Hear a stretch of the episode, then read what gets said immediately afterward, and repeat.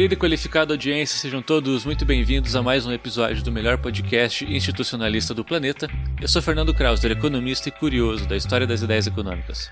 Eu sou Felipe Almeida, professor de Economia da Universidade Federal do Paraná, e eu tenho certeza, mas certeza, que a gente vai começar falando de teoria econômica e a gente vai terminar falando mal do governo. Sem dúvida. É, que é Manuel Ramon, professor de Economia da Universidade Federal da UBC, e hoje vamos ter um episódio é, funcional. Meu nome é David Decache, eu sou assessor econômico do PSOL na Câmara dos Deputados e doutorando em Economia na Universidade de Brasília, UNB. Maravilha. Bem-vindo, Davi. Bem-vindo, Davi.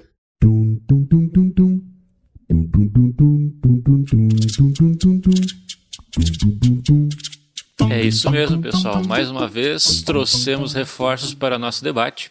Hoje vamos discutir aquele que é provavelmente um dos assuntos mais discutidos da economia atualmente, a teoria monetária moderna, ou MMT da sigla em inglês Modern Monetary Theory. Essa discussão dá continuidade às nossas conversas sobre heterodoxia e história do pensamento econômico. Quem está pegando o bonde andando, talvez seja bacana voltar alguns episódios, vale a pena. Davi, muito obrigado pela participação, obrigado aí pela uh, disponibilidade de tirar algumas dúvidas da gente nesse momento. Eu gostaria de começar te provocando um pouco. Né? Vou falar aqui duas frases, eu quero que você exprima qual que é o sentimento que elas te remetem. Né? A primeira delas é: não existe essa coisa de dinheiro público, existe apenas dinheiro dos pagadores de impostos. E a outra frase é: o governo deve fazer aquilo que qualquer dona de casa sabe. Não se pode gastar mais do que se arrecada. Que sentimentos emergem em seu coração ao ouvir essas frases? Bom, é, vou ser muito sincero, Fernando. Eu lembro de algo como movimento antivacina, terraplanismo, coisas do tipo. Só que é algo um pouco mais perigoso, né? Porque há uma construção teórica, inclusive o mainstream da economia, de certa forma, não dessa forma vulgarizada que aparece na imprensa, corrobora essas afirmações. E isso é contraproducente do ponto de vista social, isso tem uma série de impactos sociais é, muito perigosos e que a gente pode discutir melhor, mas a minha a minha primeira resposta seria exatamente essa: terraplanismo, movimento anti-vacina, só que com danos sociais maiores. E é algo muito aderente ao senso comum, porque de fato o cidadão comum, uma pessoa, ela deve tratar das suas finanças, com austeridade, equilibrar seu orçamento, poupar o máximo possível para ter um futuro melhor, para não sobrecarregar suas futuras gerações, para garantir um futuro melhor para seu filho, para o seu neto, acumular riqueza. Então isso toca fundo o, o coração do cidadão comum. É muito aderente ao senso comum. Então é um desafio duplo, porque diferente da, da cloroquina, tem cientistas sérios e muitos que corroboram essas coisas, os impactos sociais podem ser ainda mais profundos. Exatamente. Eu, eu acho interessante essas frases. É, o Davi deixa, deixou isso muito claro, mas é, é como. É isso, né? É, é aderente pro, pro, pra, pro, para o trabalhador, para as pessoas comuns, mas é aderente em um certo sentido, né?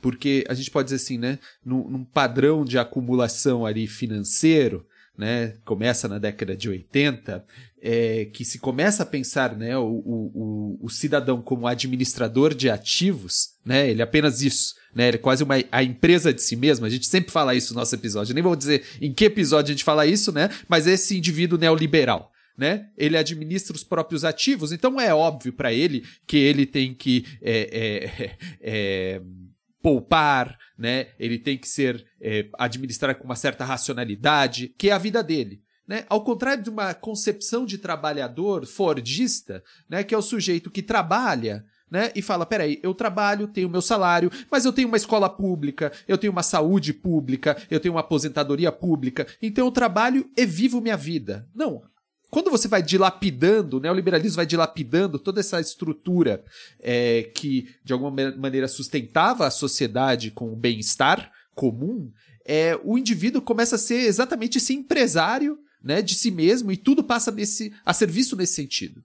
Então é, é podemos dizer, né, é a ideologia da empresa, da empresa que é internalizada e depois externalizada para que o governo seja visto dessa maneira. Né? O governo tem que ser visto da própria maneira que uma empresa é vista. Só que o governo não é uma empresa. É exatamente essa a questão. E isso tá tão, é tão óbvio que a primeira frase, não existe essa coisa de dinheiro público, existe apenas o dinheiro pagador dos impostos, é a Thatcher. Né? É a Thatcher que diz isso. E a Thatcher que diz isso, assim como ela diz que não existe a sociedade, só existem os indivíduos, né? E, no, e, a, e as pessoas esquecem da continuação dessa frase. É, no, só existem os indivíduos e suas famílias. Né? E suas famílias é muito importante, porque suas famílias inserem um elemento conservador desse discurso. Né? Ou seja, olha, toda essa estrutura que seria que, que forneceria esse bem-estar social, que é o Estado, ela sai fora e o que sobra? A família, né? Então, é isso. Não, é exatamente. É porque muita gente entende o neoliberalismo como a, a especificidade do capitalismo, que a gente costuma chamar de neoliberalismo, você chama. As pessoas chamam do nome que quiserem, tem gente que não gosta muito do nome, não importa muito. Mas tem muita gente que confunde essa categoria com um mero somatório de algumas políticas econômicas. Né? Ou é, uma combinação de abertura comercial, liberalização financeira, austeridade fiscal, privatizações, enfim, como se fosse um, apenas um, um grande conjunto de políticas econômicas. Mas não, tem toda uma formatação de um sujeito neoliberal que a gente pode chamar hoje, hoje em dia está muito na moda, CEO de si mesmo, coisas assim. Uhum. CEO de si mesmo. É, eu, já, eu tenho um monte de, de variações aí do, do, do empreendedor de si mesmo. e é, é justamente esse arcabouço mais amplo do neoliberalismo formatando a própria subjetividade que dá aceitabilidade social a esses tipos de colocações que você que você colocou, Manuel. É, do, não existe sociedade, porque existem indivíduos. E aí toda a historinha da moeda convencional, ela se torna ainda mais forte, ainda mais aderente a esse senso comum. Perfeito, perfeito. O acho interessante, né, que esse indivíduo neoliberal é teoricamente, né, a economia não enxerga ele também, ele, ele não é estudado. Né? A gente não estuda isso, né? nem na graduação, nem na pós. Não estuda isso porque a gente não estuda, em grande medida, institucionalismo. Né? Porque o institucionalismo fala, peraí, eu preciso saber o que acontece dentro das cabeças das pessoas. Né? Esse aspecto cognitivo é fundamental para a gente entender é, como nós nos organizamos socialmente. Né? Mas, é, voltando, estamos aqui, teoria monetária é, moderna, MMT. Né? E é uma bagunça, Davi. É uma bagunça entender isso. Certo? Eu vou dizer porque é uma bagunça. Tem experiência pessoal. Eu fiz meu concurso da UFABC. Então, antes do, do de, de, de conversarmos aqui gravando, nós estávamos falando. E quem organizou esse concurso foi provavelmente. Bom, foi as pessoas de dentro da, da UFABC e colocaram lá um tópico de finanças funcionais. E aí eu fui ver o tópico de finanças funcionais, era o quê? Aba Lerner. Aba Lerner. Então tinha que ler tudo do Aba Lerner e do George Kapp, né? E aí, vamos lá, li tudo, beleza, deu tudo certo, né? Mas aí você vem o sujeito que é o Randall Ray, né? Que não tem nada a ver com esses caras, né? São, estão dizendo pessoas de lugares diferentes, em momentos diferentes, fazendo algo muito parecido, né? E Finalmente temos o Randall Ray, que teria, deve ser um grande, o maior expoente, digamos, teórico disso atualmente, né? E o cara vem da UMKC, né? Que é uma universidade é, heterodoxa, institucionalista e, e tem essa ligação forte com o institucionalismo norte-americano. Eu não sei, a UMKC deve ser o maior centro institucionalista é, nos Estados Unidos hoje. Hum, talvez já tenha sido, né? Porque quem é o institucionalista lá? É, que foram morrendo, é, né? É o, é o Jim Sturgeon, né? Que é. já é professor emérito lá, assim. É, eu tô pensando no Fred Lee, tava pensando é. no, no é, Harry. O, é, o Fred Lee é um, é um PK historiador, né? Mas quem funda a UMKC é o John Rhodes, uhum. foi aluno do Clarence Ayres, né? Tipo, então, assim, a, a vertente ele tem a ver com a expansão do Cactus Branch do institucionalismo ali no, no centro-oeste americano, né? Então, é, de fato, o, assim, tem um viés institucionalista muito forte. É, com certeza, o, o Jim Sturgeon, ele, talvez as pessoas é, não, não o conheçam tão bem, porque o Jim Sturgeon é aquele professor que ele é muito importante para a sala de aula. O cara lecionando institucionalismo ali foi fundamental, assim. E para a organização do institucionalismo, ele foi uma das pessoas por detrás da, do, da fundação da AFT, Association for Institutional Thought mas ele não assim é o, o, o desempenho dele a, o, o, que a função que ele chamou para si não foi a de um, um grande pesquisador assim sabe tipo aí as figuras que os institucionalistas conhecem mais assim que vem da UMKC é o saudoso Fred Lee e o saudoso John Henry né John Henry exatamente exatamente e o Randall Ray né? Que saiu Randall de lá. É, de, e que saiu é, de lá. eu foquei mais no institucionalismo, desculpa. E, e, e a que... Stephanie Kilton também, né? E a Kilton, é. Tipo, ah. é, Davi, MMT é a macro institucionalista ou não? É. Eu acho que sim, Ramon. Ramon, posso fazer só um comentário? Você é. estava falando sobre a confusão, né? Porque aí tem o NAP, escreveu em 1905, aí o Lerner, em 43, Aí tem, tem o Ines, tem o Keynes no Tratado da Moeda, aí tem lá o Minsky falando o negócio e, é, e o que, que é isso, a MMT é igual finanças funcionais, é, então não é moderna, porque os caras estão. A gente está pegando um negócio lá do século XIX. Que, que negócio é esse, então? Tem uma confusão grande causada principalmente por conta do nome, tá? Uhum. É, tem uma confusão dupla.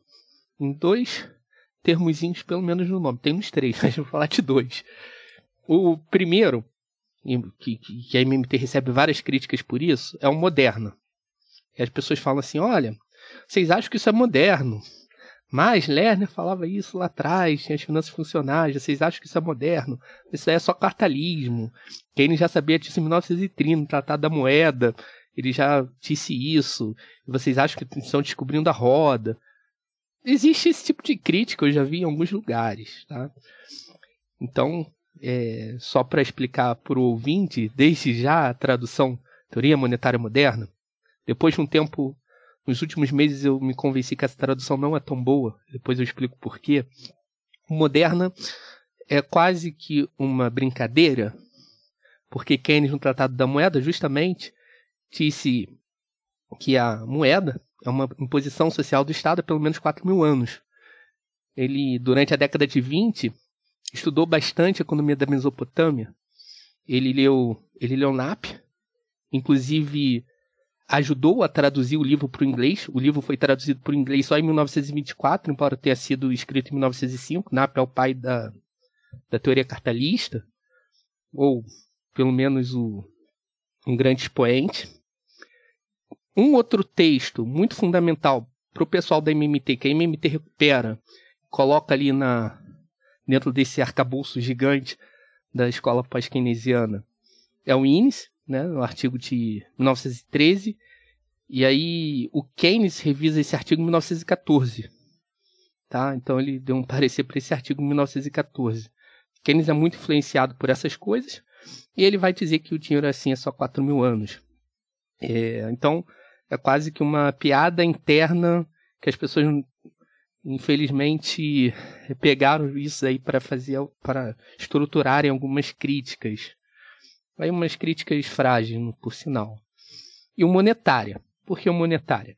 Primeira coisa quando alguém pensa em economia monetária, dada a formação é, convencional do economista, pensa assim, monetária, Banco Central, determina taxa de juros, moeda, política fiscal outra coisa. Então esse pessoal, pessoal lá que trabalha com economia monetária, igual na, igual na graduação, né? Tem Isso. as disciplinas, as coisas são separadas, o LM para do IS. Né? então é basicamente isso. E aí esconde todo o arcabouço que, na verdade, a, a, a MMT se propõe a fazer, que é a interação da política fiscal com a política monetária. Então, uma, uma tradução melhor seria a teoria do dinheiro moderno. O, e, e sempre é bom, antes do, de falar de MMT, explicar que esse moderno é, se refere justamente a um passado um pouco distante do, do dinheiro, né? Das abordagens que a gente vai acumulando do Graeber, do, do Woodson, que a gente vai recuperando isso tudo. E principalmente do dinheiro, porque aí a gente consegue pensar melhor nas interações entre política fiscal e monetária, que aparentemente não, não se revelam pelo nome. Né? Uhum. Então esse daí é um primeiro desafio aí para a teoria monetária moderna. Ela é uma abordagem que sintetiza várias contribuições e traz essas contribuições para dentro do arcabouço pós-keynesiano, embora alguns pós-keynesianos rejeitem fortemente a MMT, ela está dentro ali do, do arcabouço, ela nasce dentro do, da escola pós-keynesiana, era um grupo de debate de pós-keynesianos, um fórum de debate na internet na década de 90, é ali que vai surgir, e o, enfim, a gente pode ir discutindo isso Perfeito, Durante. perfeito. É, eu, eu, acho interessante, né? O, porque eu, eu, eu, sempre encho o saco quando eu, vou, eu vejo o, o Ray tá fazendo alguma palestra aí, né? Aí eu vou lá e entro na palestra agora que é tudo online e falo, isso aí, o que, que tem a ver com o institucionalismo original? Aí ele sempre fala, não, tudo a ver. MMT é institucionalismo original mais Minsk, né? É basicamente isso que ele, que ele responde, né? Então, é, estamos nesse caminho, né? Que é a questão pós-keynesiana, né? E é, a, a, própria construção da moeda como algo é, que conforma a sociedade. Tem um texto, né? Que é do Mitchell, né? The Backward Art of Spending Money, né? De 1912, que tem uma questão central nesse texto, que é mostrar como a moeda, a introdução da moeda numa sociedade, ela reestrutura a sociedade. A sociedade é construída em torno disso, né? Então a moeda, ela não teria esse papel é, que, que é na teoria tradicional, né? Que ela reduz custos das transações, né? Torna as trocas mais fáceis. Então é como se a sociedade já existisse ali, né? É, é, a, a historinha que nós recebemos nos nossos é, livros de graduação é: olha, a, a, as pessoas já estão lá trocando. A moeda aparece, né? Porque temos aquele problema, glorioso problema da dupla coincidência. Então as pessoas vão pegar uma mercadoria que é mais aceita por todos, geralmente é, é, um, é, um, é um metal precioso, né? E isso facilita as trocas. Mas veja, a própria concepção da sociedade, ela já está lá antes da moeda, e a moeda só facilita que essa sociedade em potência se manifeste. Né? E, peraí, os institucionalistas aqui, o Mitchell no caso, está dizendo: não, não é isso. Quando você, a, a moeda em si, a introdução da moeda, causa ou transforma a sociedade, transforma os desejos, os gostos, aquilo que você quer, aquilo que você vai trabalhar, o que você vai fazer para sobreviver, né? Isso é uma transformação global né? Que eu acho que é algo muito importante, né? Que o institucionalismo e a MMT deixam, revelam, que é, peraí, a, a introdução da, da, da moeda transforma tudo, né? Quando você tem moeda, você tem uma sociedade com moeda, e sociedade sem moedas, e as coisas são completamente diferentes uma da outra, né? Perfeito, Ramon. E tudo isso que você falou é muito difícil para o economista convencional compreender, né? É um grande desafio para ele. É, eu costumo dizer que lá nas primeiras aulas, talvez no primeiro, segundo período, enfim, no primeiro contato do, do aluno de graduação em economia, ou até de alguém que vai fazer uma pesquisa no Google sobre, sei lá, o que é dinheiro, enfim, qualquer coisa do tipo. Pode ser num manual, um manual, manual da USP, pode ser no Google, pode ser numa sala de aula com dinheiro. É basicamente esse é o primeiro contato que você falou, né? É o que o Graeber chama de mito do escambo, lá no capítulo, no capítulo dele do livro, que eu acho muito interessante pela didática, não pela inovação, mas pela didática que ele trabalha o tema. Eu acho que é um livro muito rico para o ouvinte que ainda não conhece dar uma olhada. Eu acho que é um livro muito rico. Tem tradução para português, tradução para português é Dívida 5 mil anos. É um livro muito rico.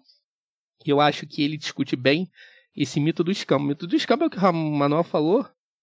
É, você tem indivíduos que já nascem por natureza trocando tudo. Já nascem trocando, são trocadores por, por natureza. Sociedade nasce, é, todo mundo é capitalista desde que nasceu. Aí já tem propriedade privada dos meios de produção, são produtores individuais, não, não tem nem sociedade que tem indivíduos, são indivíduos. E um, é, a Thatcher, um é a Thatcher de novo aí. É, e desde a origem, né? É, da, da, da, nossa ciência. Adam Smith não era raso assim, mas as pessoas pegam, fazem uma caricatura dele, né, nessa, nessa parte em específico da, da riqueza das nações, e trazem isso para o debate sem aprofundar um pouco à frente o que, que Smith vai falar, por exemplo, dos bancos, enfim. Mas, basicamente, é, um cara é, planta batata, o outro pesca. Aí, o que o cara pesca acima do que consome, esse excedente, ele leva para trocar pelo excedente do cara que produziu batata, eles vão fazer essa troca. Né? Aí, quando a divisão do trabalho vai se aprofundando, né, é, as trocas vão ficando cada vez mais difíceis, um sistema cada vez mais difícil, o sistema do escambo com o aprofundamento da, da divisão do trabalho, que é algo natural da sociedade, né? É um, um progresso, não, não, não teria evolução, seria um, uma situação de progresso natural dos indivíduos que são trocadores. Então, com o aprofundamento da divisão do trabalho, vai se tornando cada vez mais difícil ter a coincidência de desejos, né? entre os indivíduos, o que gera um enorme custo de transação, porque se o cara que é, planta batata ele não quiser peixe e o cara que pesca quiser batata, eles não vão conseguir fazer a troca. Aí o cara que o pescador vai ter que ir lá no mercado trocar o peixe por algo que o cara que planta batata quer para fazer essa triangulação e conseguir realizar a troca. Isso implica um custo, não é muito eficiente.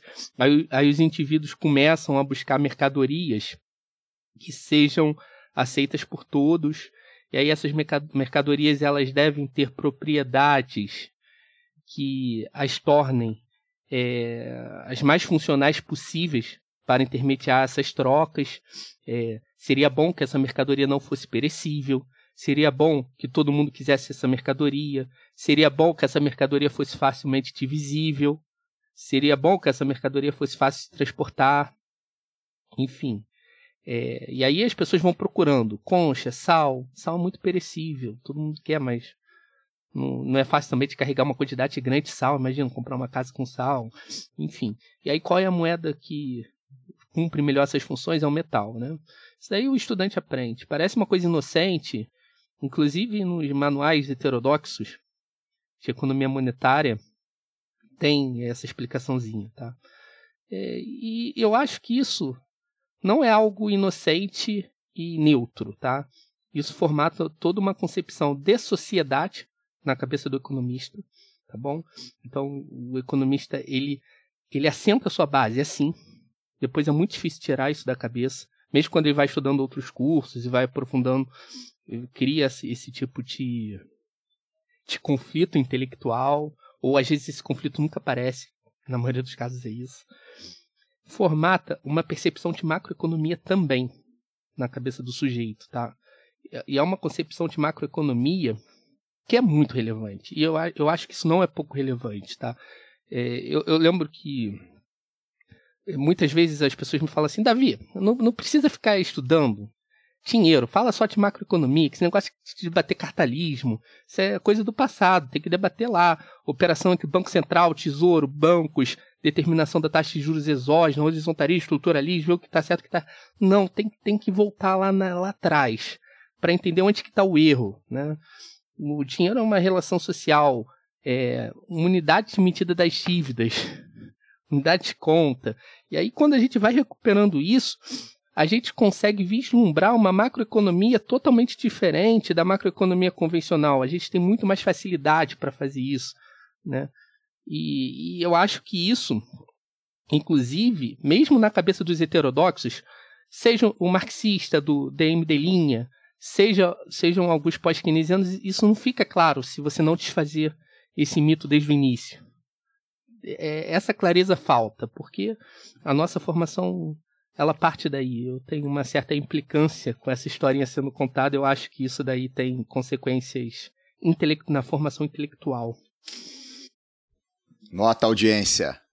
Estamos falando da formação dos hábitos de pensamento dos economistas, né? A gente está quase fazendo né, a análise institucionalista de nós mesmos. É, é o divã, é o divã. É o divã, é, o é, divã, é um episódio terapêutico.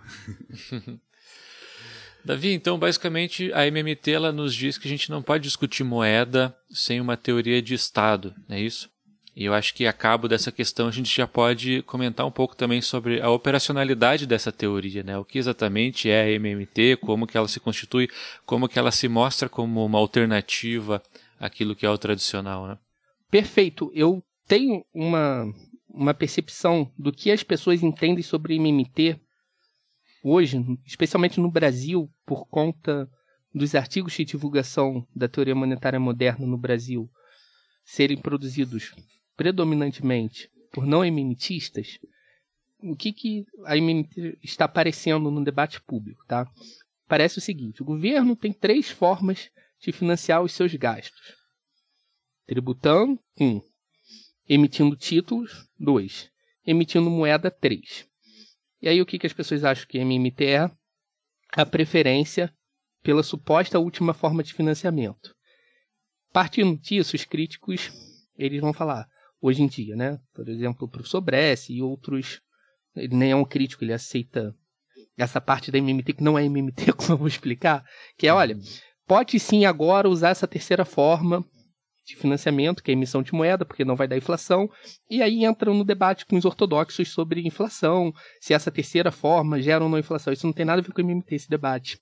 Uhum. A MMT, ela inverte essa equaçãozinha que deixa de ser uma restrição orçamentária do governo, porque no convencional é justamente isso.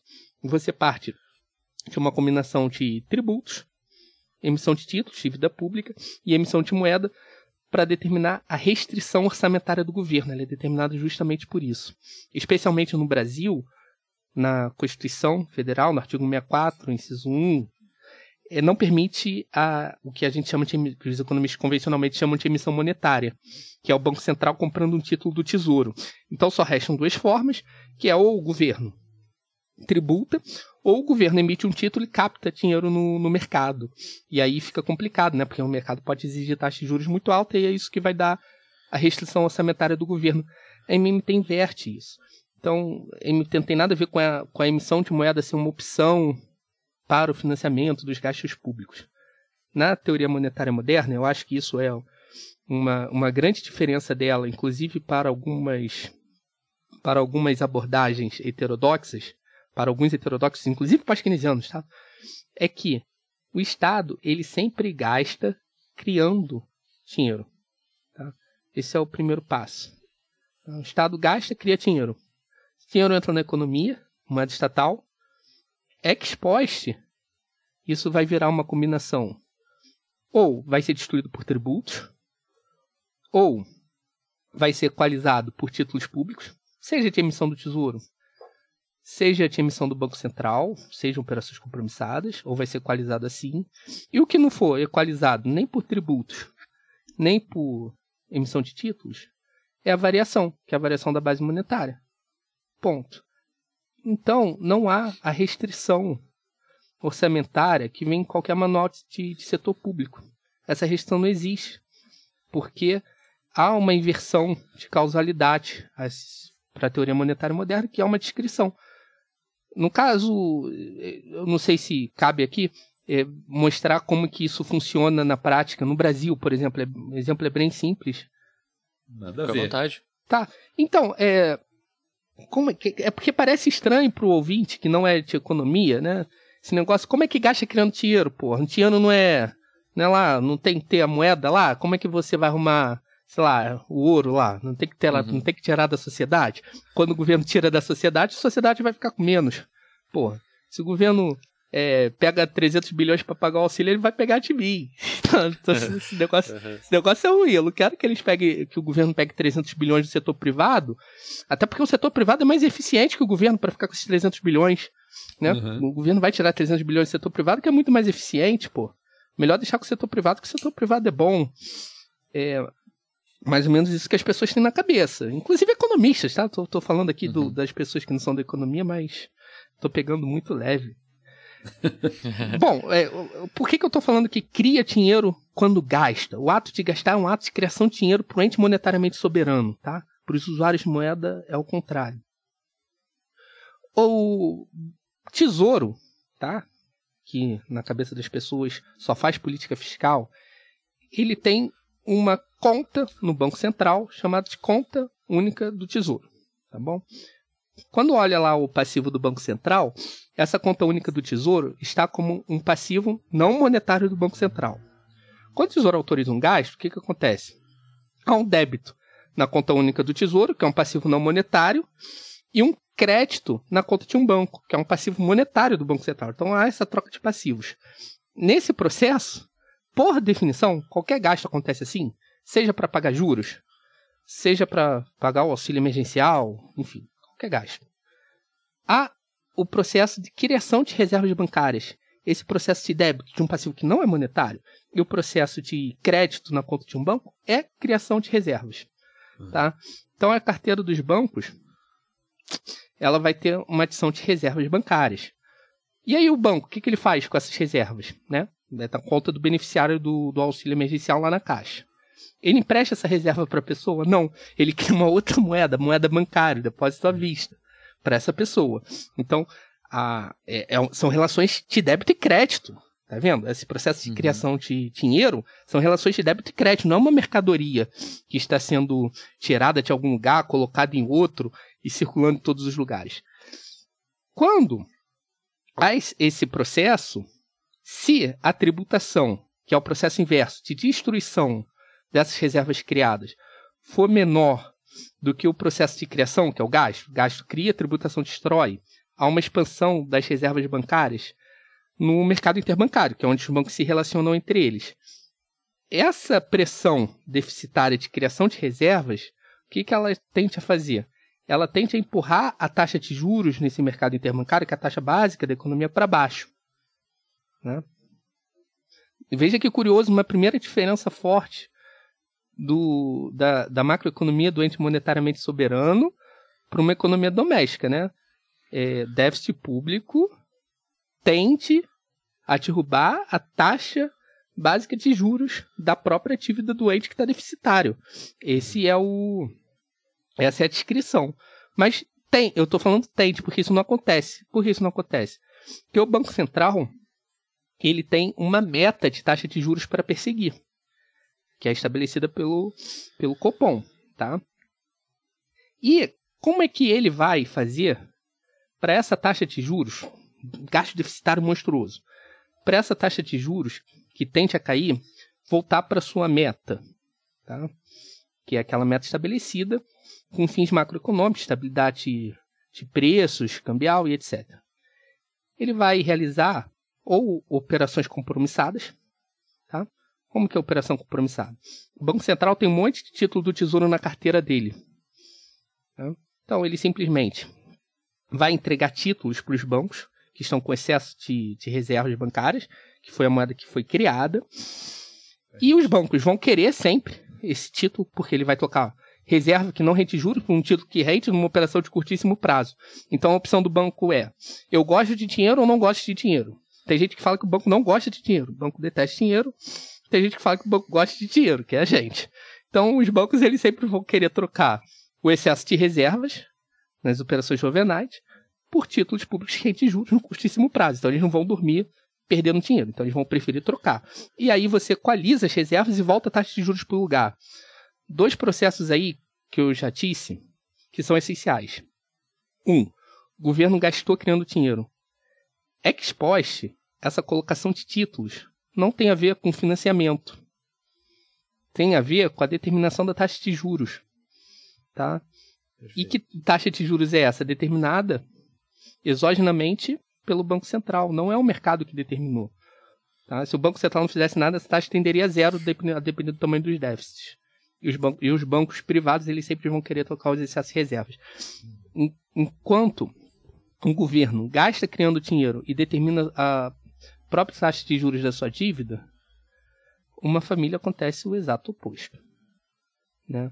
É, você tem que arrumar a grana, vendendo a sua força de trabalho, enfim.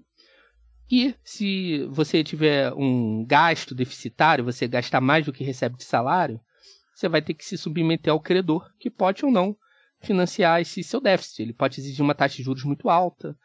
você não tem muita opção de chegar lá e falar assim: não, não quero pagar 10% ao mês no sexo especial. Vai lá então falar isso. Não, não tem essa opção. Então, é exatamente o, o, oposto. E é o oposto duas vezes, até porque a renda do setor. A, a, é, é, esse processo de gasto, gasto de alguém é renda de outra pessoa. Se alguém gasta, alguém está recebendo. É um hum, negócio tão perfeito. simples, mas que as pessoas não. Parece que o, o dinheiro, o gasto público vai para um buraco negro, né? Some do mundo.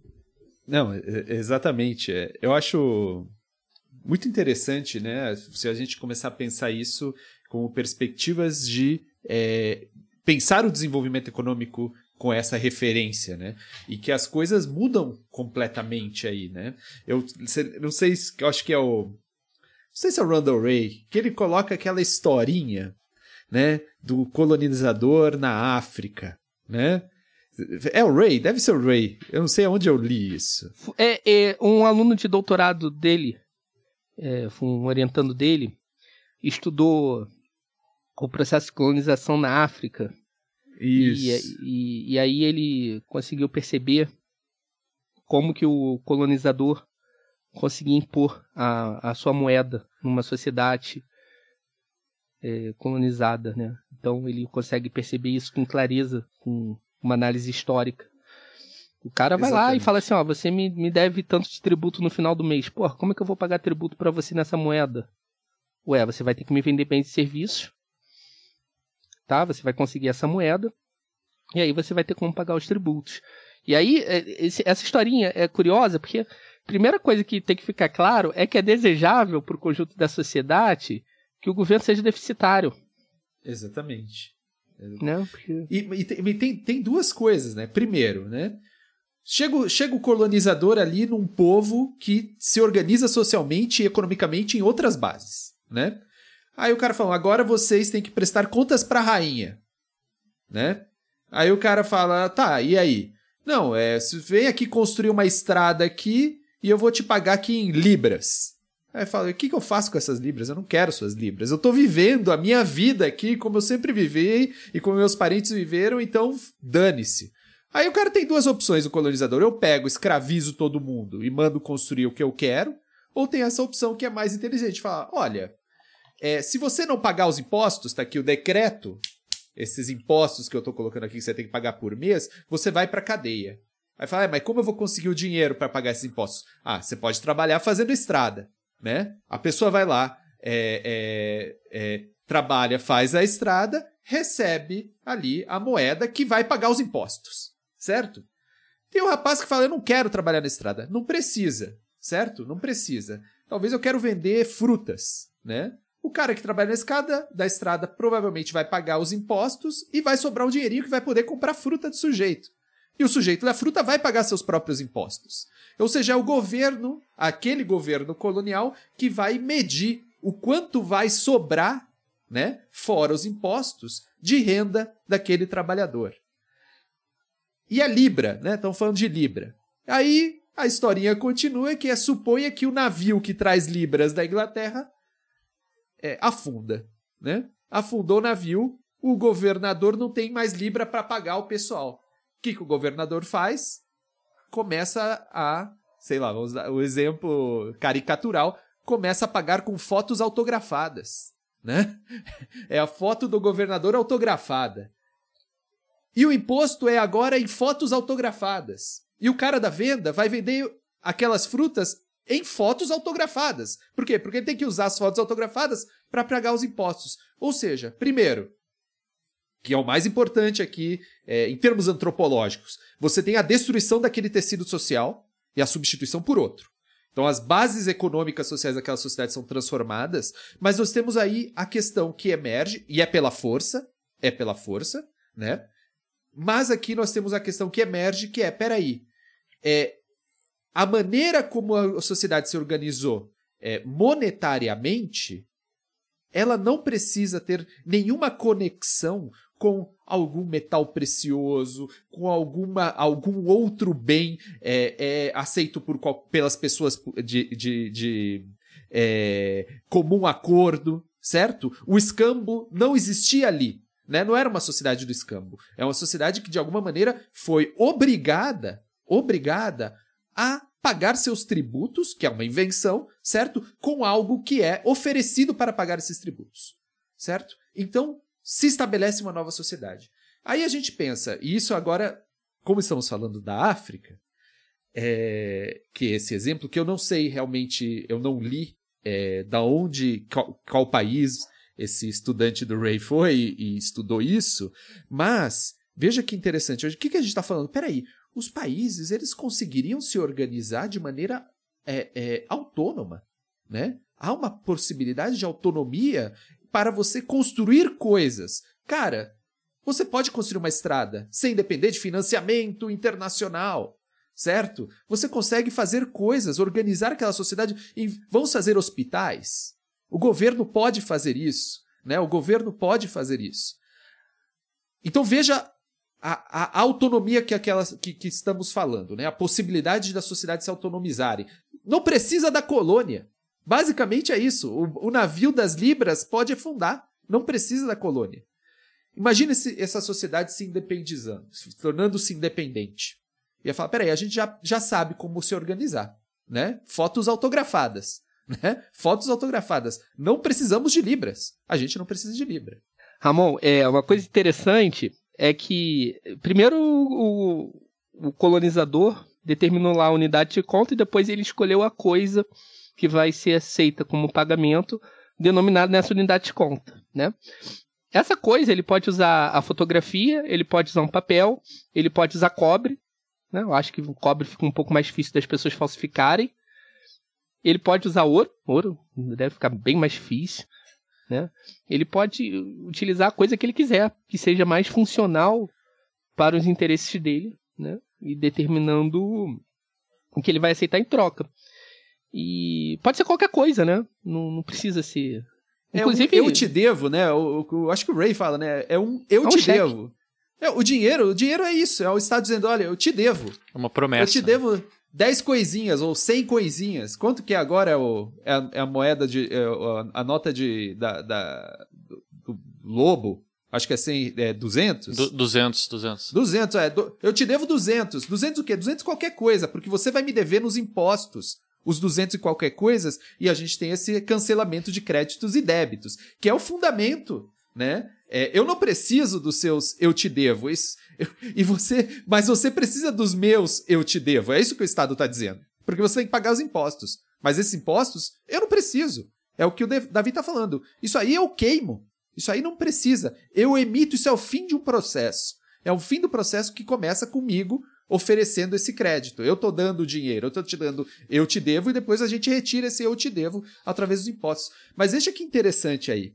Voltando à África, eu li um, um pedaço de um livro que eu ainda estou lendo, que tem um orientando meu que está lendo, que se chama, não sei se você conhece, Davi, que se chama é, é um livro francês que se chama L'Arme Invisible de la Fran France Afrique.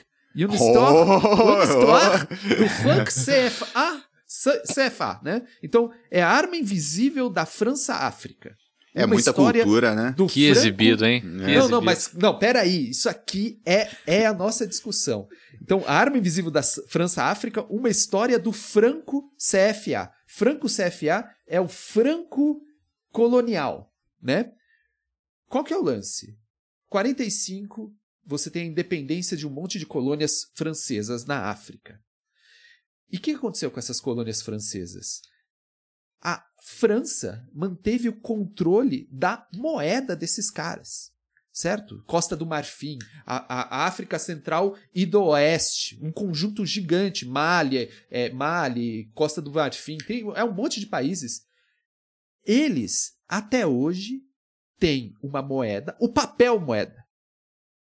É imprimido na França. As reservas, metade das reservas desses caras estão na França, certo? E tem um currency peg aí, uma ancoragem da moeda deles com o franco e depois com o euro. Certo? Qual que é o lance, cara?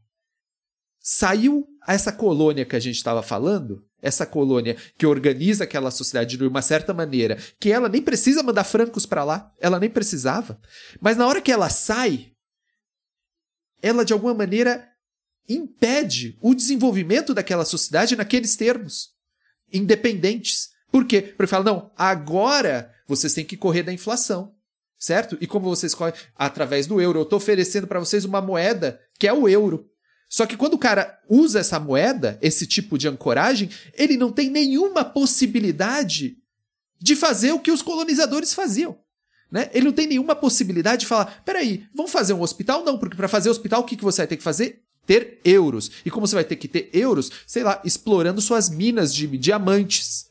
Para você mandar é, diamante para fora e receber euro. para você fazer hospital. Ou seja, é uma, se transforma uma, em uma maneira de manter o subdesenvolvimento desses países, né? Então veja como é exatamente o oposto que a gente está falando, né? Esses países, ao estarem submetidos, sai a colonização é, de fato, mas é uma colonização monetária que existe aí né, em que você impossibilita essa, é, é, essa, é, essa margem de manobra que é grande. A MMT está dizendo é grande a margem de manobra que o governo tem, porque ele tem uma soberania monetária. Né? Ele, pode fazer, ele pode imprimir ou criar esse eu te devo, né, que é a moeda. Ele pode fazer isso e retirar depois. Só que quando eu, eu te devo não sou eu que eu faço, é, é os caras na Europa, eu não posso fazer mais isso né? Então é, é, é, é uma coisa escabrosa, assim. Eu estava acompanhando essa história do franco CFA, esse franco colonial, e é escabroso, porque é,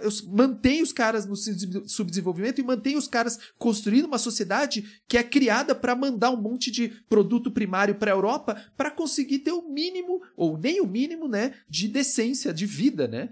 E, então é, é, muito interessante essas discussões, pensando agora com o MMT. Não é sobre MMT esse livro, chama Arma, A Arma Invisível, traduzindo então, A Arma Invisível da França-África, é da Fanny Pegou e do Nongo Sambacila, que ele é é, não lembro de que país da, da, da África ele é, mas eles estão mostrando exatamente esse processo de colonização monetária que eu acho que tem tudo a ver com exatamente o oposto que a MMT está dizendo, né?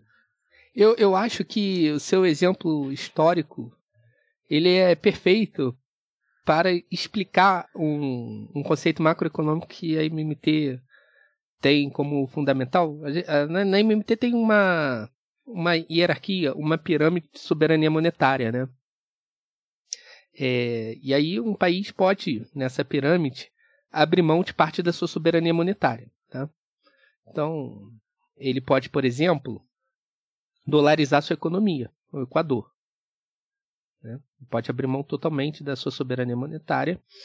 E aí, de fato, é, ele vai ficar totalmente vulnerável e a sua economia vai passar a ser organizada em torno da obtenção dessa moeda. Então, ele vai agir como um mero usuário de moeda.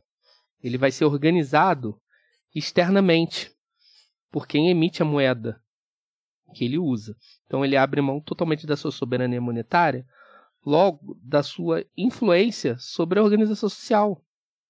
Né? De que forma os recursos reais é, produtivos serão mobilizados para construir coisas. De como que a mão de obra vai ser utilizada, como que os recursos naturais serão utilizados. Ele abre mão dessa possibilidade de organizar socialmente os recursos produtivos reais disponíveis, esse sim o limite para um Estado monetariamente soberano. Né? É tecnologia, é matéria-prima, é insumo, é mão de obra, é isso. Ele não consegue mobilizar mais. Aí há um segundo nível, que você tocou também, que é quando você atrela a moeda que você emite, aí você já emite a sua moeda, a uma outra moeda. Pode ser via um câmbio fixo, por exemplo. Você garantir uma paridade de câmbio fixo, você já limita também a sua soberania monetária, com um pouquinho mais de flexibilidade, mas você já limitou bastante a sua soberania monetária. E a soberania monetária plena, ela acontece quando você tem um regime de câmbio flutuante e que o Estado não se compromete em nada quando ele emite a sua moeda, né? caso do Brasil agora, né? A gente uma, uma coisa interessante sobre soberania monetária. Para quem a gente teve que pedir, para qual país a gente teve que pedir autorização para pagar o auxílio emergencial e criar um. A gente criou, foi 300 bi só para auxílio emergencial, quase um trilhão de déficit total em 2020 durante a emergência sanitária, durante a crise. Bom, para quem a gente teve que pedir? A gente decidiu isso no parlamento, criou o dinheiro, jogou na economia, depois destruiu parte disso com tributo, uma pequena parte, por óbvio, e emitiu títulos para enxugar. Ponto, acabou. Então, é, você conseguiu explicar bem como é que você tem uma a, como é que essa hierarquia da, da soberania funciona. Posso só dar mais uma coisa aqui, Ramon, que muita gente quem é de economia está pensando nisso agora, com certeza. Pô, mas você tem que importar. Né? Tem que importar bens capital. Tem compromissos em dólar, e aí? Não emite dólar, então o Brasil não pode fazer nada disso. Que o credor pode não querer entrar no país. Então isso não serve para país periférico. Aí eu acho que também há uma, uma certa confusão das críticas da MMT por esse lado, tá? Por quê? A escassez de dólar ela existe. Ninguém fala que na MMT que real é igual a dólar ou coisas do tipo. O que a MMT define como soberania é a emissão de moeda nacional, soberana, que pode mobilizar todos os bens e serviços disponíveis naquela moeda. A soberania vai até aí. Então tem países que têm muitas coisas disponíveis na sua moeda, tem países que têm menos coisas os Estados Unidos tem muita coisa disponível à venda na moeda que ele emite. Então ele consegue comprar coisas. Se, se alguém tiver disposto a vender coisas em dólar, ele vai emitir dólar e vai comprar. Ponto. A moeda que eu emito, se eu emitir aqui uma moeda, numa turma de alunos, eu, eu dou aula e vou lá e emito moeda e falo assim, ó, oh, pessoal, cada um que entregar a resenha na data certa vai ganhar esse crédito aqui, no final do curso vocês têm que me devolver 10 créditozinhos desse que eu criei, porque senão vocês estão reprovados. É, meus alunos vão aceitar, mas eu não vou conseguir comprar nada ali. Eu vou conseguir comprar uma resenha deles, vou conseguir comprar uma boa prova, vou conseguir mobilizar eles para participar da aula, consigo comprar muita coisa deles ali, mas eu não vou conseguir comprar o carro com a minha moeda, né? Obviamente o vendedor de carro não vai ter muito interesse, então minha soberania vai estar restrita às, aos bens e serviços vendidos na minha moeda. O caso da Venezuela é um caso que as pessoas geralmente usam para criticar a teoria monetária moderna. Ah, então é fácil, vai lá e fala para Venezuela emitir moeda e sair da crise. Por que, que não sai? Ou a Argentina, vai lá e fala para eles. Então, a restrição externa, ela é antes de tudo estrutural, tá? Então é uma estrutura real, ou seja, tem muito, tem poucas coisas à venda na moeda que a Venezuela emite, então ela tem uma grande necessidade de usar moeda que ela não emite, dólar, e quando o preço das commodities despencam, que é onde ela obtém esses dólares, ela não consegue satisfazer suas necessidades internas, porque ela é extremamente dependente de coisas que ela não produz. Então não é um problema monetário, é um problema estrutural real de país periférico. Ponto. Perfeito. A MMT ela separa essas duas coisas. E isso é importante, porque eu vejo muita caricatura que, de que a MMT confunde dólar com real, acha que é a mesma coisa. Não é. E isso depende muito da estrutura produtiva de cada país. E aí é, é isso que gera o, o grande ponto por que a teoria monetária moderna ela serve para país periférico. Porque ela aponta real restrição para um país periférico, que são seus gargalos estruturais, seja infraestrutura física ou infraestrutura social.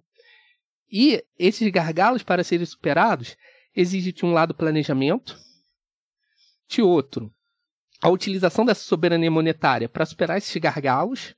E aí sim a gente supera a restrição externa. A restrição externa, convencionalmente, como que ela é combatida? Ela é combatida com austeridade fiscal. Você faz austeridade fiscal para a importação cair e equilibrar a balança de pagamentos. É assim que a gente sempre faz. Né? O, que é um método de empurrar com a barriga o problema. Então a MMT ela consegue sim se adaptar. É claro que o Ray, ele está escrevendo nos Estados Unidos, ele não vai desenvolver um, um arcabouço, uma economia de desenvolvimento para a América Latina, para o Brasil. Cada país tem a sua especificidade. E nenhuma teoria macroeconômica explicou tudo. A MMT não tem é, a intenção de ser a teoria do tudo, explicar a gravidade, enfim.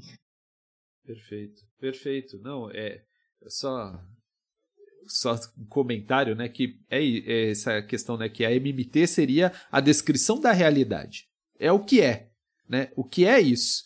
Você pode achar que é outra coisa, mas o que está acontecendo é o que a MMT diz, e, e o que é também são essas restrições estruturais. Né? E ela deixa isso muito claro, né? Por que, que então a gente não, não consegue. É isso, por que, que esses países, é, mesmo Brasil, os países latino-americanos, os países africanos, não conseguem é, se de desenvolver, né?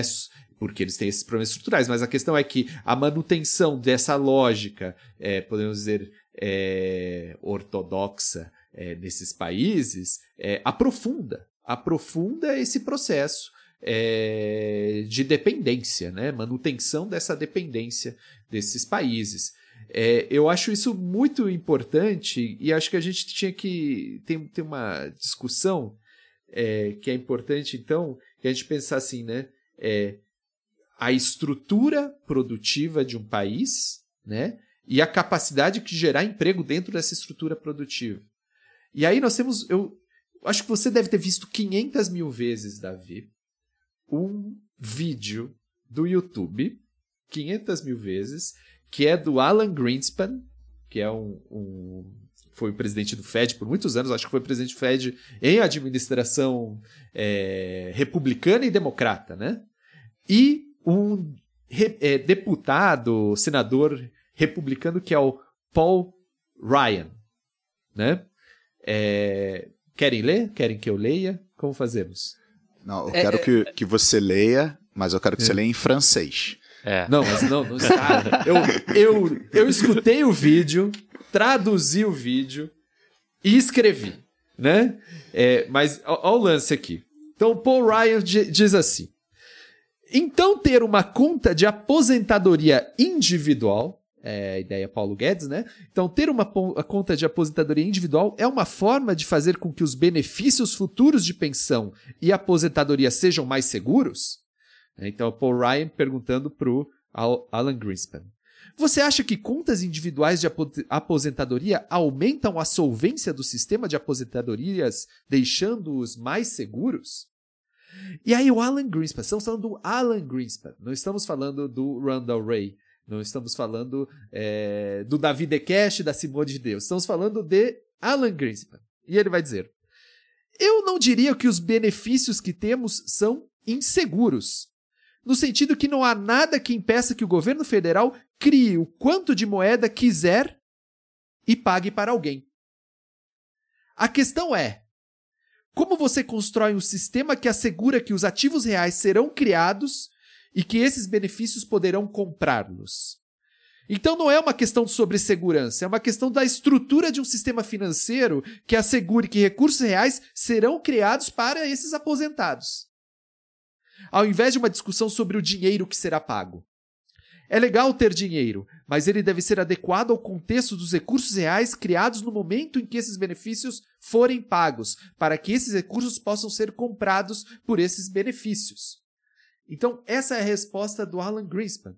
Então, e aí que está uma questão fundamental que o Davi está dizendo. Peraí, olha, isso, aposentadoria, né? Vamos lá, o cara guarda um dinheirinho, né? Bota lá no INSS e fala, oh, esse negócio é inseguro certo? É insustentável a sustentabilidade da, da, da, da, do sistema de pensões e aposentadoria, a sustentabilidade do INSS. E isso, meus amigos, nossos colegas heterodoxos são terríveis.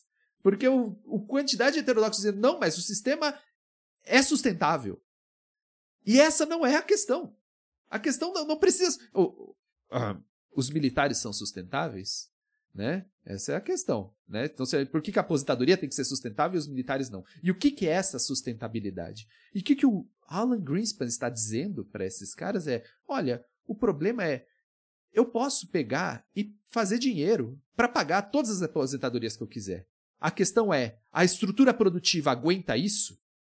Então, se vamos ter uma sociedade que envelhece, que é, não é essa, desculpa, você tem uma sociedade que envelhece lá no futuro. Então, o que, que a gente. Tá certo, tem a solução Paulo Guedes, eles não têm que envelhecer. Mas tem a outra solução que é. Eles têm que morrer antes, né? É, tem a outra solução que é: peraí, a gente tem que ter uma quantidade de ativos produtivos que estejam naquele momento produzindo o necessário para essa sociedade que está envelhecendo nesse momento. Então temos que investir agora para amanhã a gente ter casa para todo mundo, sofá para todo mundo, TV para todo mundo, hospital para todo mundo, tratamento para todo mundo. E é ali que está a equalização. Então, ao mesmo momento em que esses, é, o insustentável é isso, o insustentável é esse monte de gente ter aposentadoria ali e você não tem uma estrutura que aguente certo? Então temos que pensar na estrutura muito mais do pagamento da aposentadoria ou torná-la é, de alguma maneira saudável, né? Essa é a questão das finanças saudáveis, né? Há entradas e saídas. Bom, se a gente for pensar assim, nada é saudável do governo, nada é saudável. É, eu eu acho o seu o seu exemplo espetacular para demonstrar mais uma contribuição das finanças funcionais para análise de um problema muito concreto. É, de fato, tem, tem um hábito, uma inércia aí de pensamento no campo heterodoxo. Tá? É um negócio difícil de explicar, porque o campo heterodoxo, no geral, pensa a previdência de forma muito parecida com a ortodoxia, mesmo tendo estudado o princípio da demanda efetiva, moeda idógena, blá blá blá.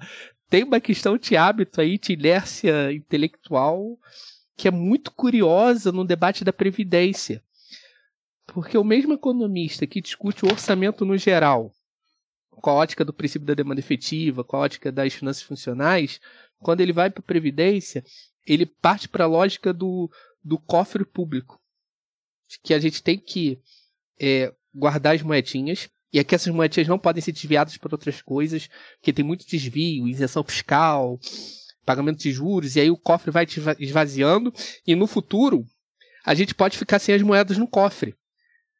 É a lógica do esquilo guardando nozes. Exatamente. Tio Patinhas, né? Previdência Tio Patinhas. É, Previdência Tio Patinhas. é como. É, a lógica é mais ou menos como se a pessoa.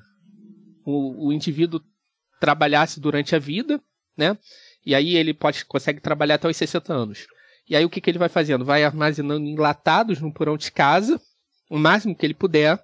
Ele não pode desviar muito muito enlatado ali do porão, para viver dos 60 aos 80 com os, com os enlatados ali que ele vai precisar comer no, no futuro. É um negócio meio absurdo. Quando o, o grande desafio da, da Previdência Social, aí se a gente pela Lerner, eu acho que as finanças funcionais são poderosíssimas para entender isso, você compreende que é o seguinte, pô, a população está envelhecendo. Então a gente vai ter uma população relativamente maior de idosos no futuro, supernatural. Então, uma maior parcela do excedente socialmente produzido terá que se destinar a essa parcela de inativos, pessoas que não trabalham mais. Por óbvio, isso. A população envelheceu, tem mais gente idosa, uma maior parcela vai para os idosos. Tem mais gente, se, tem, se a população tá, a, de crianças está crescendo, então uma, uma parcela maior vai para as crianças. É isso. E qual é o desafio? Você vai ter menos ativos. Então você tem que aumentar a produtividade dessa economia para que esses ativos consigam produzir o suficiente para os inativos. Então é uma questão real, concreta, é, e não é uma questão de cofre público. Então, qual é o grande problema que eu vejo hoje? Eu vejo um grande problema na, na questão da Previdência Social, que é qual? A gente está rodando no Brasil há uns 5, 6 anos com uma taxa de subutilização desses ativos, que é justamente o problema que eles apontam. Ah, não, porque vai ter muita gente inativa no futuro. Não, tem muita gente inativa agora por causa de um desemprego avassalador. O inativo é como se fosse um aposentado. Porque ele quer contribuir socialmente para construir ponte, estrada, saneamento básico. O cara quer fazer isso tudo. Ele quer ajudar no hospital do bairro dele. Ele quer contribuir na escola. Ele está desempregado. Porque o sistema é ineficiente em gerar empregos. E muito eficiente em gerar desigualdade. O capitalismo é uma máquina de gerar desemprego e, e desigualdade, né? Keynes falava isso, não é Marx? Né? O capítulo lá 24 da teoria geral, ele resume o capitalismo com esses dois grandes limites. E a gente está perdendo o bônus demográfico, que é quando a gente tem uma enorme massa de ativos, a gente está num bônus demográfico nesse momento no Brasil. Que é onde a gente tem uma enorme massa de ativos em relação aos inativos. É, nesses, nesses anos agora, 2020 2025 mais ou menos, é quando a curva começa a virar. Tá? Quando a gente vai começando a alterar a curva. E a gente está perdendo todo o bônus demográfico, que é onde esses ativos estarão construindo uma estrutura material mais sofisticada para que no futuro, mesmo com menos ativos, a gente tenha um excedente maior e lide confortavelmente com o processo de envelhecimento da população sem usar a fórmula ortodoxa convencional. Qual é a fórmula ortodoxa convencional? É aumenta a idade mínima, né? Aumenta a idade mínima até 80 anos. Aí você aumenta até 100, então, aí todo mundo é ativo, né? Até 100. Só que na verdade, como o capitalismo é uma máquina de gerar desemprego, você não vai estar tá criando um ativo. Você vai estar tá criando um endosso desempregado desassistido. Exatamente. Que é o que a gente está fazendo agora, não adianta. Então tem um problema sim para encarar, no, que, que vai surgir daqui em 2045, 2050, que a gente está lidando muito mal agora. Pode fazer quantas reformas forem feitas, a gente vai ter uma sociedade estruturalmente muito pobre, com pouco trabalhador ativo, e os poucos trabalhadores ativos ainda vão estar lidando com uma taxa de desemprego muito alta. Perfeito. É, assim, então, as finanças funcionais elas conseguem é, colocar algumas coisas que às vezes ficam ocultas na heterodoxia. Né? Que na heterodoxia o debate é como sustentar os cofres da Previdência. Vamos criar contribuição sobre os ricos. Né? E aí Exa você perde o foco. Exatamente, exatamente. Eu, eu só. Eu, eu sou muito curioso, pessoal. Desculpe aí que o negócio tá. Tô, tô fazendo umas perguntas meio Cara, eu tenho muita pergunta aqui, pelo amor de Deus. Tá bom, vai fazer a pergunta finalizadora, então. o Estado como empregador de última instância e o Biden. O que, que acontece? O que, que a MT explica ali? Né? Esse plano Biden que, que é 1,9 trilhões de dólares, é isso? Eu acho que era isso, né? É 2,7, não? Aumentou, é que eu vi números de março, então aumentou. não, Mas... não lembro também. Eu não lembro exatamente também se era 2.7, 1.9. E o que, que a MMT tem para dizer sobre isso? Sobre bom... o plano Biden.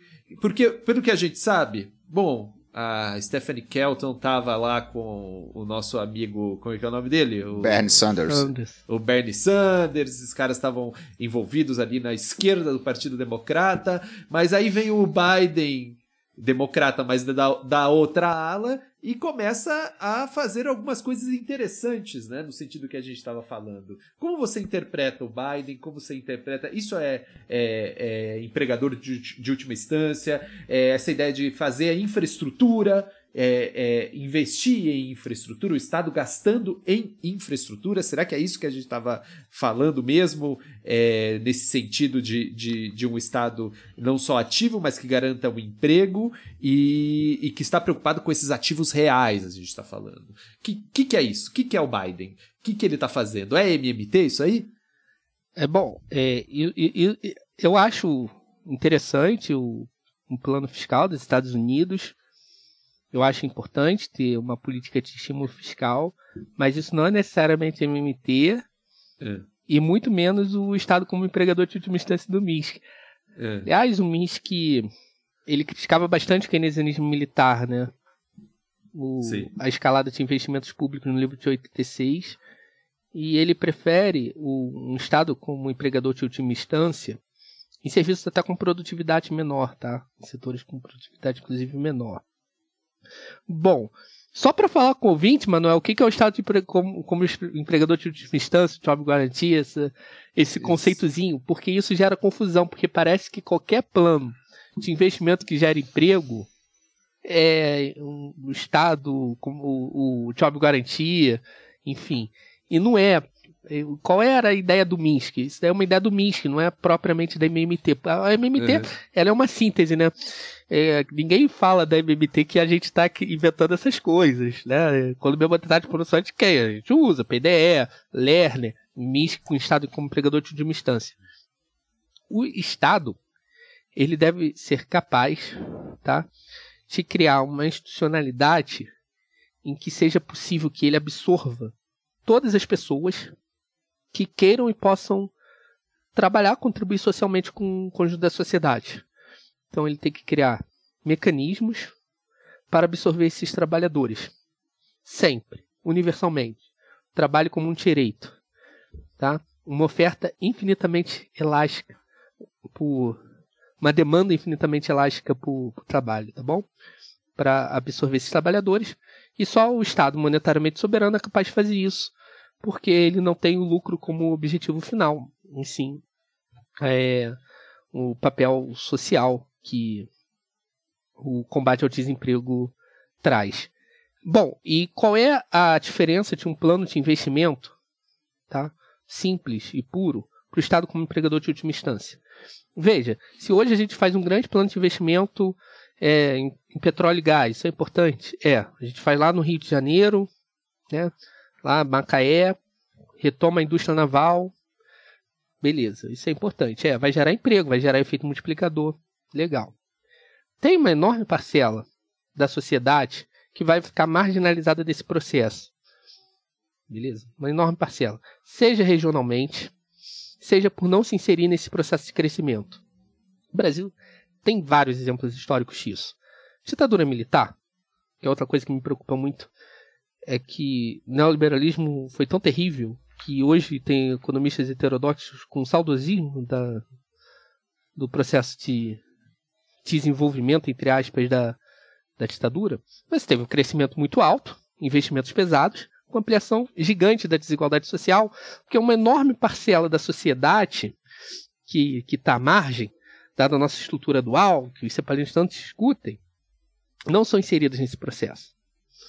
Beleza? Então, o crescimento por si só não resolve vários problemas e ele pode aprofundar problemas de desigualdade se ele for localizado. Está como empregador de última instância, ele corrige esse problema duas vezes, ele insere essas pessoas no crescimento. Primeiro, por quê? Ao garantir um emprego para todo mundo, com salários adequados, ele primeiro joga já no, no Brasil, o salário mínimo tem um fator, um, um fator farol muito importante, ele vai sinalizando para todos os setores da economia, então ele joga esse cara no processo. Ele determina um salário base para toda a economia. Então, o cara que está fora do processo é, pedalando de bicicleta, mesmo que ele queira continuar trabalhando de bicicleta, ele vai exigir da plataforma que ela cumpra com os mesmos benefícios que são pagos pelo Estado como empregador de última instância. Senão ele vai é, entrar no programa e contribuir na escola do bairro dele, é, ajudando lá os professores. Vai pintar a escola, vai melhorar a escola, vai reflorestar a praça, enfim. Ele vai preferir fazer isso. Então, você vai anexando esses setores que não são puxados diretamente pelo, pelos programas de, de desenvolvimento. Segundo que o programa de empregador de última instância, ele prepara o trabalhador para se reenquadrar no mercado de trabalho. Então, um pilar importante é o treinamento desse trabalhador para ele se reinserir no setor privado. Dois, esse programa não é um programa de crise, tá? Não é uma política fiscal feita durante a crise. É uma política contracíclica duas vezes. É contracíclica do ponto de vista econômico e político. Por quê? Do ponto de vista econômico, meio óbvio, né? É um estoque regulador. Quando o Estado, quando o governo, ele, ele precisa atuar, os gastos sobem muito, o déficit sobe. Quando o setor privado começa a ficar muito aquecido, ele vai demandando esses trabalhadores, esses trabalhadores vão, vão é, se transferindo novamente para o setor privado e os gastos caem. Então, é, você vai estabilizando a economia próximo do nível de pleno emprego, os gastos são contracíclicos. Beleza, do ponto de vista econômico, esse estoque regulador fica claro. É, e ele é importante ao longo do ciclo. Mas do ponto de vista político é importantíssimo, porque é, você tem os ciclos econômicos eles são determinados pelos ciclos políticos também. Então, se vem um governo de direita, vem o governo Lula, faz um plano de investimento, aí volta o Bolsonaro, uma tragédia. O filho do Bolsonaro volta. Vai desmontar o troço. Tá que o pariu. Pô, você já tá falando Credo. qual uma, filho uma aí? tragédia. O, o, o, o Luciano não, né? É. Aí o que, que o Lula tem que fazer? O cara tem, tem três co... filhos ainda. Quatro, né? Quando dá, dá umas quatro. Tem, deve, tem neto. Daqui a pouco tá todo. Tem uma família grande aí. é pela dinastia. frente. Meu Deus do céu. É, tem que alimentar que tragédia.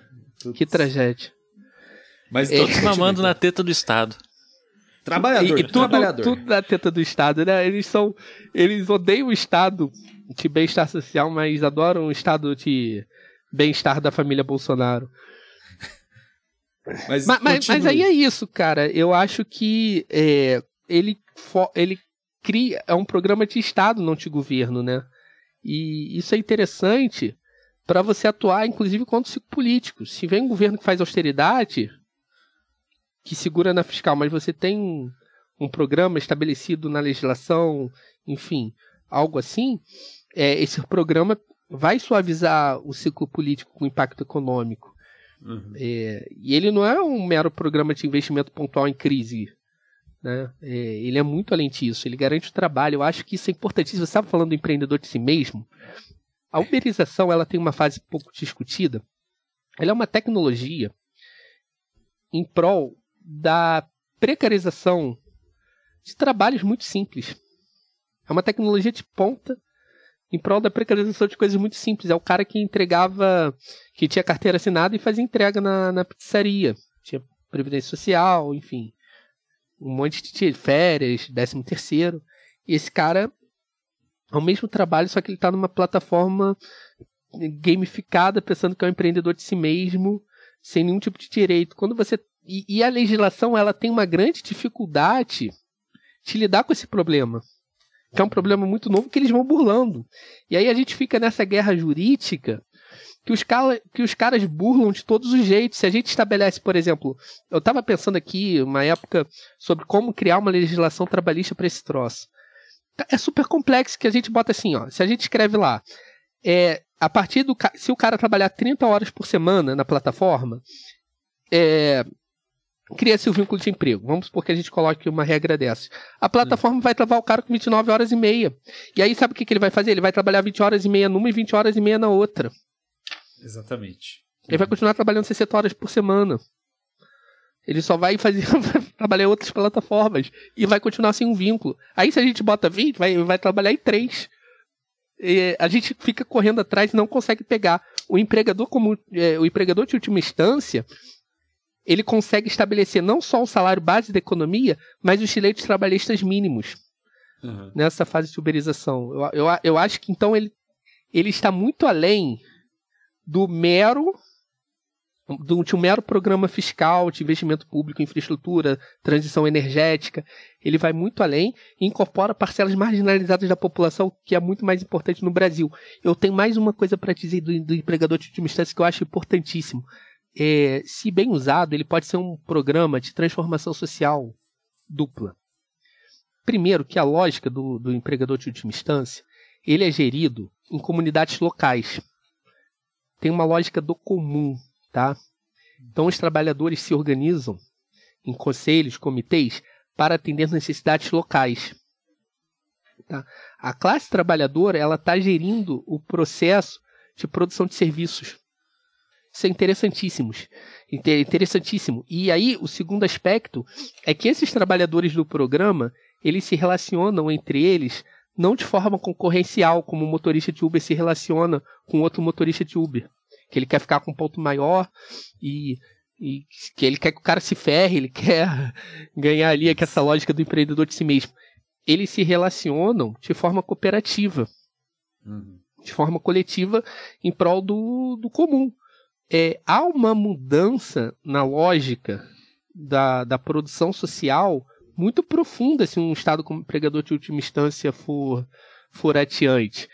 Então, por isso que o plano Biden é importante, eu, óbvio, eu sou a favor. Você tem que fazer política fiscal expansionista, construir estrada, transição energética, importantíssimo.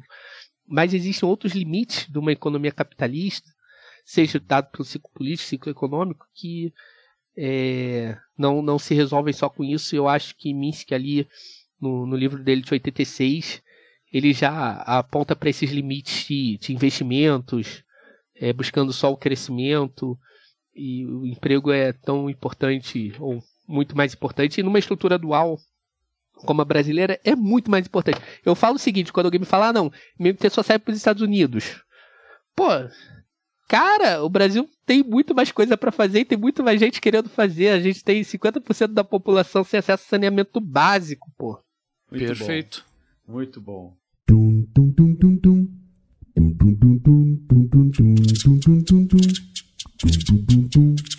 Pessoal, não esqueçam de nos seguir em nossas redes sociais. No Instagram nós somos arroba Economia Underground. No Facebook nós somos a página Economia Underground Podcast. E agora também temos Twitter, né? Recentemente. Estamos nos acostumando com essa tecnologia ainda. E o Twitter é arroba Eco Underground. Temos abraço, pessoal? É, eu quero sim mandar um abraço para as famílias do, da comunidade de Jacarezinho que sofreu uma chacina das mais violentas da nossa história, um processo brutal de assassinato deliberado, né, de, de famílias, trabalhadores, enfim, é uma coisa inadmissível em 2021 algo assim acontecer. E a forma como a imprensa trata a, a questão é assustadora e reflete muito da nossa elite, né, de raízes escravocratas, racista e insensível. Eu acho que foi uma das grandes tragédias humanitárias da nossa história. E está sendo colocada como um fato corriqueiro. E isso é um sintoma do, do, do mundo atual da conjuntura atual que nós vivemos, a normalização de uma chacina, de uma tragédia humanitária causada pelo braço do Estado, o Estado matando pessoas, entrando em casas, tem vídeos, policial entrando numa casa e, e atirando no rapaz já rendido, assim, são coisas assustadoras que em qualquer com um mínimo de, de humanidade, de racionalidade, causaria um, um grande escândalo, impeachment de governador, todo mundo seria demitido, o Brasil pararia, mas foi tratado de forma normal, que é assustador. Um abraço para essas famílias. Perfeito. Reforço os abraços. Acompanho nos meus sentimentos, é. abraços. É, meus sentimentos, pessoal. Um grande abraço aí. Falou. É, nós todos. Como, como a gente não sabe ainda quando o programa vai pro ar, a gente está falando isso no dia 7 de maio. Né? Mas acredito que a história vai marcar esse acontecimento aí. Enfim. Isto, pessoal. Mais uma vez, Davi, muito obrigado pela presença. Acredito que você tenha um jabá para fazer e fica à vontade. É sobre para quem quiser compreender um pouquinho mais do que a gente conversou aqui, a gente escreveu um livro, alguns autores, organizado pelo professor Fabiano Dalto, aí da UFPR, que trata dos, dos princípios básicos da teoria monetária moderna. Primeiro livro assim em português, já tem um livro do Ray, é, de 98 traduzido em 2003, Trabalho Moeda Hoje. E o nosso livro se chama Teoria Monetária Moderna, a chave para uma economia a serviço das pessoas. Tá, tá disponível aí na, na editora Bestseller e na Amazon. É, para quem tiver curiosidade. Falta material em português, né? É, a divulgação científica, ela, ela é muito necessária. Tem os livros do André, tem, tem dois livros do André Lara Rezende. Um não é eminentista, mas já tem algumas sacadas interessantes. Que é um livro de 2017. E tem o mais recente dele, que é Contrassenso, esqueci o nome enfim. Mas é um livro também interessante sobre teoria monetária moderna. Eu acho que é o que todo mundo está lendo. Mas o nosso é mais em MMT raiz. Perfeito. O de vocês é melhor. Certeza, o, o dele é uma, é, tem uma síntese. Legal, legal. É a nova síntese. Eles estão eles estão acostumados a pensar em termos de síntese. Isso. Show de bola, pessoal. Querida audiência, muito obrigado pela companhia e até semana que vem. Até semana que vem, pessoal. Abração, pessoal.